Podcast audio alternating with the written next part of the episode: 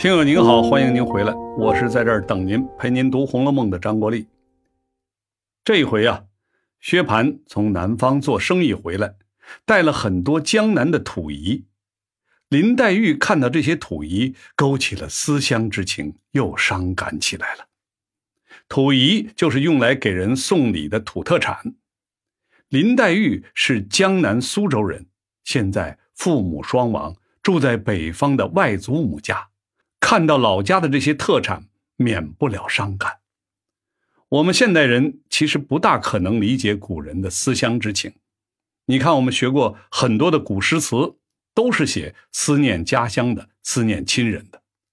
看到月亮要思乡，听到有人吹笛子要思乡，看到有人用这个砧板洗衣服也会思乡。古人的思乡，主要是因为。通讯和交通不发达。记得前面我们讲过，宁国府的庄头从东北把年货运到北京，要走一两个月的时间。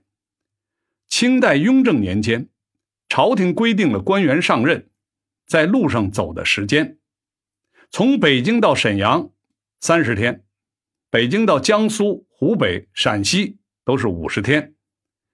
乾隆年间又规定。从北京到湖南郴州要八十五天，到广西玉林要一百二十五天。这些官员还是用官方的驿站赶路。对于普通人来说，在路上的时间那就更长了，我们根本无法想象。当时一个人出门要在路上花多少时间呢？现在坐高铁、坐飞机，几个小时就可以从北京。到达全国各地的大城市，即使见不到面，也可以通过打电话呀、发微信、视频聊天呢。远隔万里也能见到面。旧时候那是不可能的，离开家乡就不知道哪一年能回来。两个朋友一旦分别，就有可能一辈子再也见不到面。所以呀，林黛玉这种思乡之情。远比我们现代人真实深刻。你要想体会这种程度的思乡之情，恐怕只能被送到火星上才能感受到了。薛蟠回到家，给大家带了很多江南的小玩意儿，有很多虎丘带来的自行人、酒令什么的。虎丘是一座山的名字，在苏州的西北方向。当地的手工艺非常发达。宝钗把薛蟠拿回来的礼物分给了大家，也给了赵姨娘一些。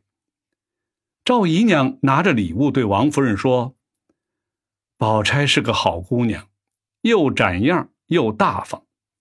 展样本来是指东西美观大方，在这儿啊，指人的气派大方。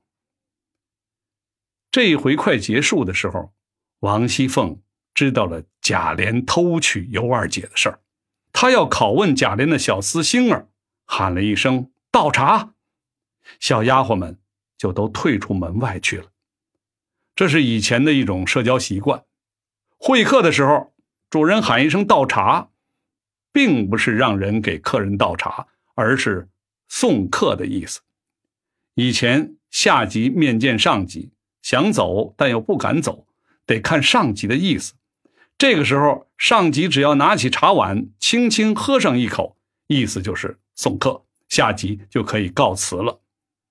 大官们会客的时候，如果觉得时间久了厌烦了，也会端起茶碗。仆人们一看到这个动作，就大喊送客，客人就知道哦，该告退了。这里凤姐喊倒茶，就是让丫鬟们退下去的意思。好了，我是陪您读《红楼梦》的张国立，咱们下次继续。